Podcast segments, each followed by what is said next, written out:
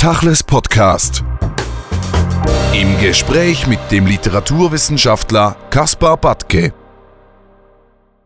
Kaspar Batke, in Deutschland gibt es zurzeit eine Debatte um den Philosophen Achille Mbembe.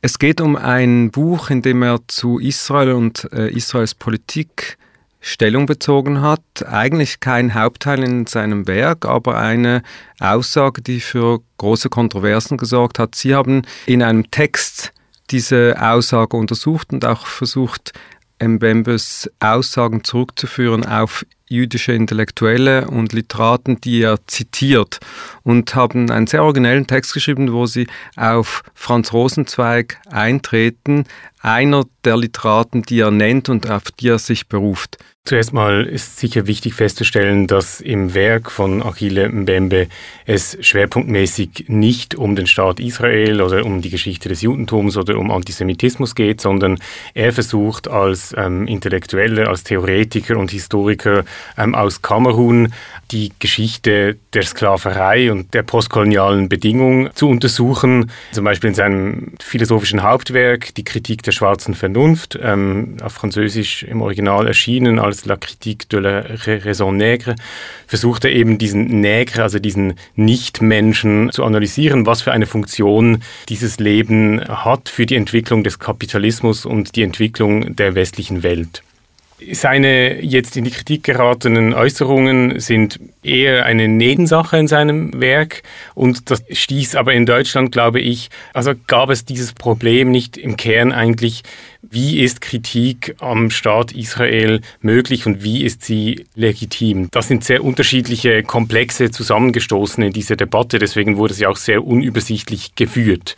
Der Beauftragte der deutschen Bundesregierung, also ein Beamter der deutschen Bundesregierung, Felix Klein, für die Bekämpfung des Antisemitismus hat eben Mbembe vorgeworfen, dass er den Staat Israel delegitimiert und den Holocaust relativiert und auch die BDS, also Boycott, Investment Sanctions Bewegung ähm, unterstützt und deswegen sei er nicht tragbar für eine Veranstaltung in Deutschland, die aus öffentlichen Geldern in Deutschland gefördert wird.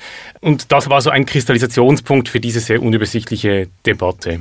Diese Debattenkultur in Deutschland kennen wir. Die Funktionäre, die Politiker werfen sich zwischen die Fronten und eigentlich ist dann eine Debatte über das eigentliche Thema gar nicht mehr möglich. Wenn wir jetzt Felix Klein, auch die Intervention eines FDP-Politikers und aller da zu erwähnenden Kontroversen einfach mal weglassen, auf die Thematik eintreten, dann wird es ja interessant. Es geht letztlich um die Frage von Kolonialismus, Postkolonialismus. Das sind beides Begriffe, die wir vielleicht im Zusammenhang mit äh, Mbebe, aber auch mit Israel definieren müssen. Um was geht es da genau? Es geht sicher um die Frage, ähm, in der Linken, also in der, auf der politischen Linken gibt es ja die Tradition, den Staat Israel eigentlich als Weiterführung oder Überbleibsel des Kolonialismus zu betrachten. Und das, glaube ich, ist auch ein wenig so in dieser theoretischen, philosophischen Strömung, die man im Postcolonial Studies nennt, und Mbembe ist hier vielleicht ein Teil davon. Das Zweite ist, dass er eben als Selbstverteidigung gesagt hat, ja, er kann eigentlich gar kein Antisemit sein, weil er sich immer in seinem Werk auf jüdische Denkerinnen und Denker bezieht. Das ist nicht ein merkwürdiges Argument, aber und das weiß ich, das habe ich untersucht in meiner eigenen wissenschaftlichen Arbeit, dass das ebenfalls also in den Postcolonial Studies üblich ist. Also es gibt ein großes Interesse, sich auf jüdische, vor allem säkulare Denker wie Walter Benjamin, ähm, Theodor Adorno, ähm, Hannah Arendt zu beziehen, um damit eine eigene Kritik am westlichen europäischen Rationalismus zu vollziehen.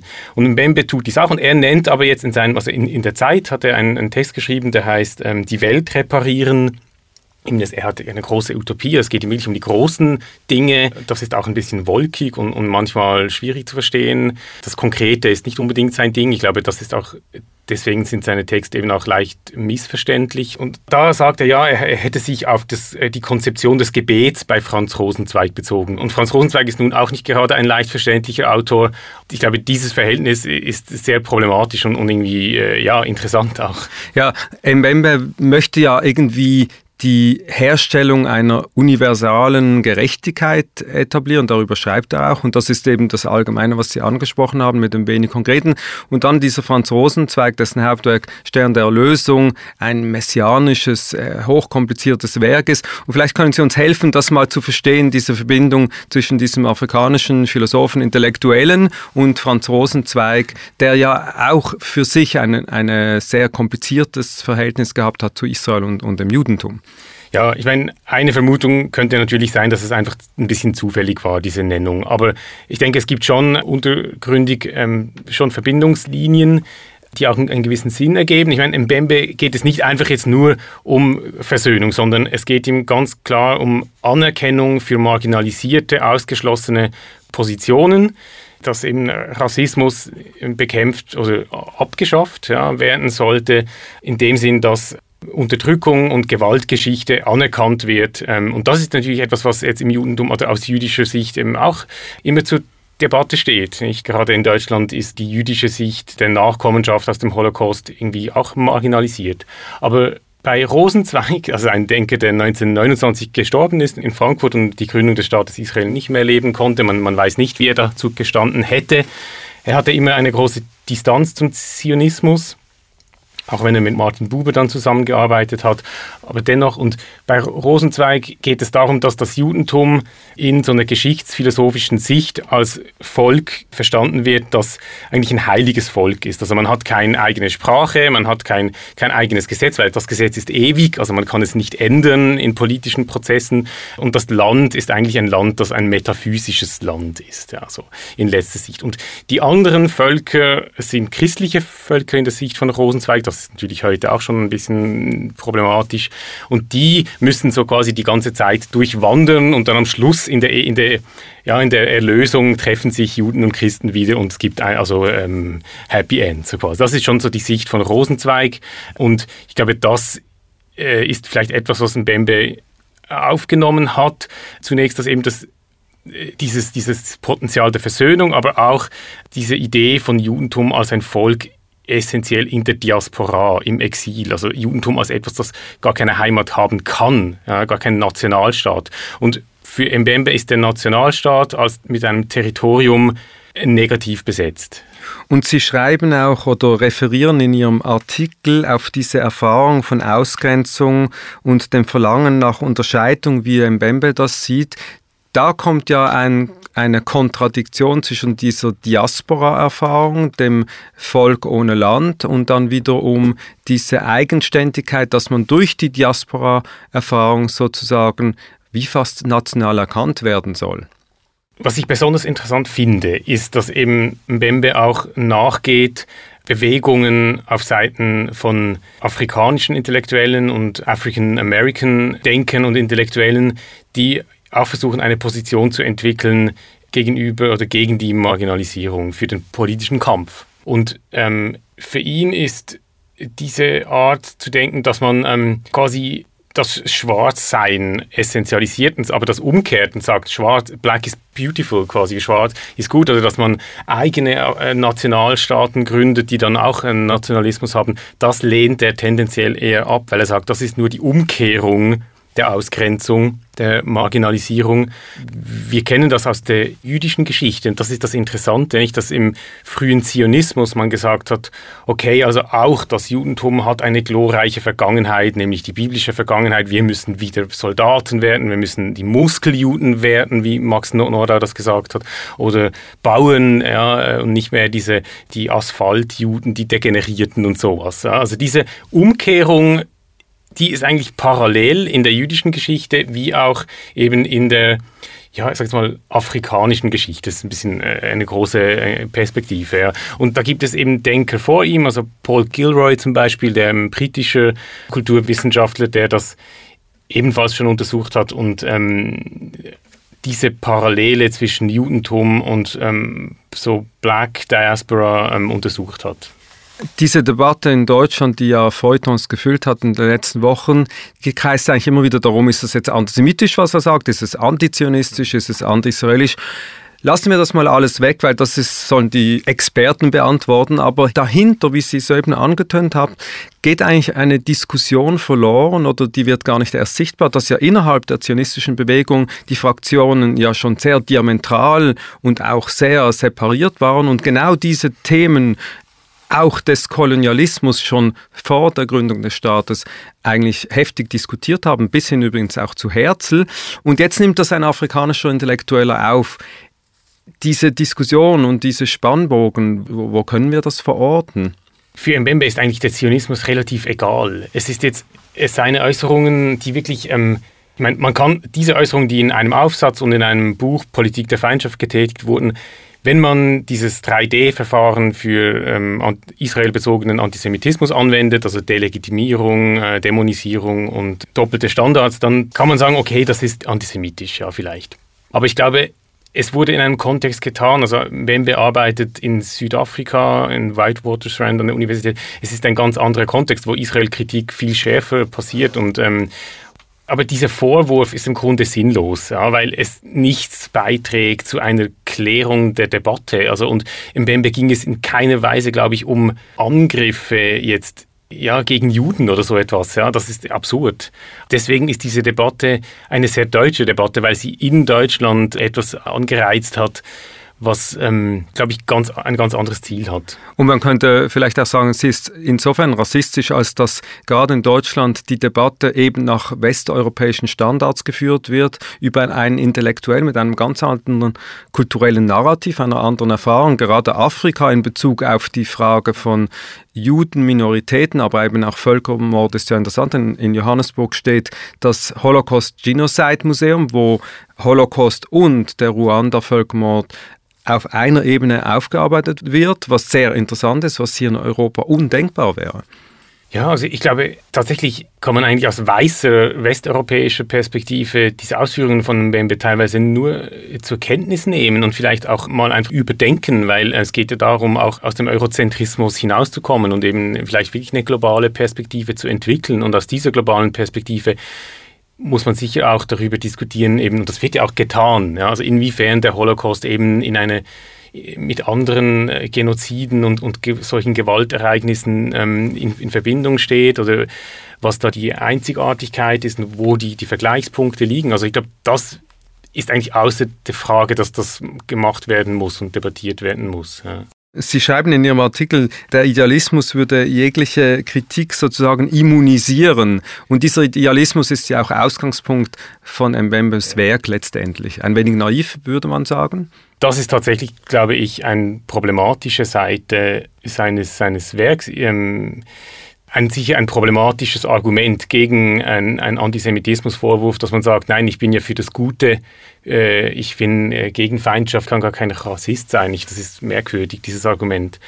Und ein bisschen geht es in diese Richtung leider. Es ist auch, also seine Reaktionen auf diese Debatte haben mich auch recht befremdet, muss ich sagen. Also er hat dann selber den Leuten in Deutschland Rassismus vorgeworfen da hat sich einfach gezeigt, dass da wirklich Kulturen zusammenprallen, dass es wirklich schwierig ist. Ja. Ja, das ist an und für sich interessant, weil diese Debatte hat verschiedene Ebenen. Die übliche Antisemitismus-Logik, der Vorwurf, die Gegenreaktion. Es ist dann noch Deutschland, hier jetzt noch ein afrikanischer Intellektueller, da kommt vieles zusammen. Aber wenn man das alles weglassen würde oder versucht einfach zu negieren und auf das eigentliche Argument einzutreten, dann wäre es ja eigentlich eine spannende Diskussion und die Frage von postkolonialistischer Agitation im Raum Nahost, die ist natürlich bis heute präsent. Ja, also sicher auch in den Nachfolgen von Edward Said, der diesen Begriff des Exotismus, äh, Orientalismus geprägt hat. Also ein exilierter Palästinenser, der selber gesagt hat, das ist ähm, die traurigste Ironie der Geschichte, dass er exiliert wurde von den Exilanten. Und also diese komplexe Situation ist natürlich intellektuell sehr reizvoll, aber es ist gleichzeitig eben existenziell betrifft es viele Menschen. Also und deswegen äh, gibt es, glaube ich, äh, ja, explodiert dieser Streit auch sehr, sehr schnell. In diesem Streit ist ja ein Punkt, und Sie schreiben auch darüber, diese Diaspora-Erfahrung. Und wenn man zurückgeht auf Franz Rosenzweig, ich meine, das ist ein Diaspora-denkender Mensch gewesen, der die Erlösung die messianische Erlösung nicht unbedingt an eine Nation äh, gebunden hat. Und das ist ja etwas, was Sie vorhin erwähnt hat, was Mbembe eigentlich wieder aufgreift. Ist das per se schon eine antijüdische Haltung, dass man sagt, nein, die dürfen ja gar kein eigenes Land eine, haben oder eine Nation werden und man verlegt das in die messianischen Zeiten? Nein, das ist per se sicher keine anti-jüdische Haltung. Sie wird einfach schwierig. Der Staat Israel ist, glaube ich, äh, aus einem Pragmatismus heraus einfach notwendig und ähm, ähm, sie wird dann anti-jüdisch, wenn, wenn es eben zu, so einseitig wird. Also wenn man dann eben die Palästinenser als Volk, die, die sich natürlich ebenfalls territorial sehr essentialistisch äh, herleiten von diesem Territorium, äh, wenn man dann sagt, wenn man die idealisiert nicht und, und Hamas oder den Raketenbeschuss einfach völlig ausblendet und, und, und äh, dann wird es schwierig. Ja. Absolut, aber sagen wir mal, der breite öffentliche Diskurs, wie er stattfindet über Antisemitismus, über Israel, über anti-israelische Agitation, das ist natürlich in dem Zusammenhang nicht so, dass jetzt die Frage von Kolonialismus, Europa und Verantwortung im breiten Bewusstsein debattiert wird und auch nicht für solche Aufruhr sorgt. Und das äh, referiert wieder auf The Black Atlantic mit den zwei Standards letztendlich. Ich habe das Buch nicht gelesen, aber ich vermute mal, dass es sehr stark auch mit dem zu tun hat. Also Black Atlantic ist ein interessantes Buch, weil ähm, Paul Gilroy sich über, eben überlegt, was ist aus der Sklaverei und diesem, also der Verschleppung von Millionen von Menschen aus Afrika in, an alle Welt, in, in, nach Amerika geworden? Was ist daraus entstanden? Und er sagt, diese Nachkommen, das ist eine diasporische Gemeinschaft, die sich konstituieren vor allem durch Musik, also er untersucht äh, Mu Musikströmungen zum Beispiel, aber auch intellektuelle Strömungen die eben versuchen, also eben zum Beispiel diese Zurück nach Afrika-Bewegung, die ganz ähnlich funktioniert wie der Zionismus oder, oder Befreiungsbewegungen ähm, ja, bis hin zum Kampf für Bürgerrechte in den USA und so weiter. Das ist ja schon in unserem Bewusstsein irgendwie drin. Es ist einfach, in Deutschland wird eigentlich die amerikanische Debatte viel mehr verfolgt in den Medien. Das ist ja auch als äh, vielleicht ähm, als die eigenen äh, kolonialistischen Vergangenheiten und die eigenen Minderheiten. Also man interessiert sich viel mehr für African Americans und, und die Unterdrückung und dort in den USA, das nicht ähm, bedient dann noch ein bisschen diesen Anti-Amerikanismus, glaube ich. In Deutschland, ich glaube, ja, das wäre wirklich notwendig, dass man mal den Blick auf übrigens auch in der Schweiz die kolonialistische Vergangenheit der, der Schweiz äh, mal in den Blick nimmt und sagt, okay, das wäre sicher im Sinn von Mbembe. Sie enden in Ihrem Artikel mit einem Spruch oder mit einem Zitat von Franz Rosenzweigs äh, Stern der Erlösung. Recht tun und von Herzen gut sein, das hat so was Naives, Schönes, äh, Farbiges. Wenn man über diese Debatten spricht, die sehr stark mit Identität, Kultur und Geschichte, eigener Geschichte äh, verbunden sind, ist das überhaupt äh, irgendwie äh, realistisch, dass man so diskutiert? Mbembe hatte immer die große Perspektive im Blick, das habe ich gesagt. Und ähm, bei Rosenzweig am Schluss ist eben, also am Schluss dieser sehr komplizierten äh, philosophischen Ausführungen, wo es um Ethik geht, äh, Metaphysik und, und Geschichtsphilosophie, sagt er dann, okay, es geht eigentlich, also jetzt musst du damit irgendwie aufhören und musst ins Leben. Das sind dann die letzten Worte des Sterns der Erlösung. Und er versucht dann so die Moral, die so eine Alltagsmoral auch zu gewinnen. Und er sagt, ja eben, das ist eben einfach nur Recht tun und von Herzen gut sein, nicht be a good boy, bei den Coen Brothers irgendwie. Das ist der Anfang, sagt er, aber wie schwer ist aller Anfang? Und das wissen wir natürlich alle. Es ist, äh, ja, man, jeder wäre gerne ein guter Mensch, die meisten vielleicht, aber es ist, man stößt immer auf, auf bestimmte Herausforderungen. Sobald die Argumente aufeinandertreffen, wird alles sehr schwierig und noch komplizierter. Kaspar Batzke, vielen Dank für das Gespräch. Bitte, vielen Dank auch. Tachles Podcast.